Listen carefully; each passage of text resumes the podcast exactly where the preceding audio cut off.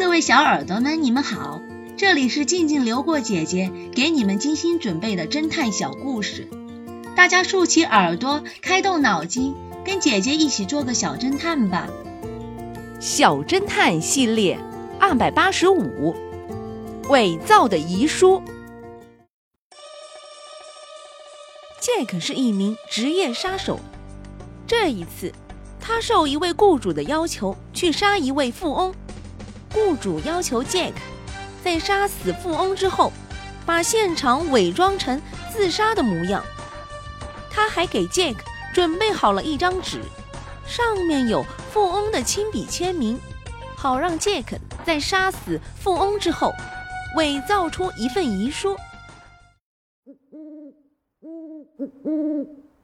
一天深夜，杰克偷偷潜入富翁的家，开枪打死了他。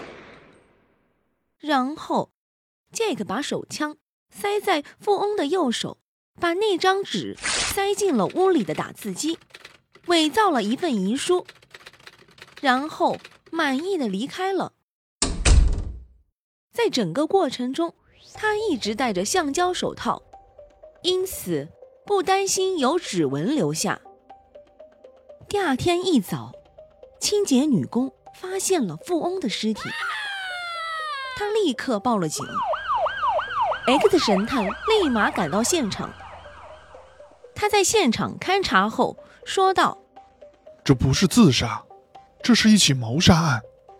遗书的签名也许是富翁的亲笔签名，但是上面的文书一定不是他本人所打出来的。”小侦探们，X 神探是怎么知道这一点的呢？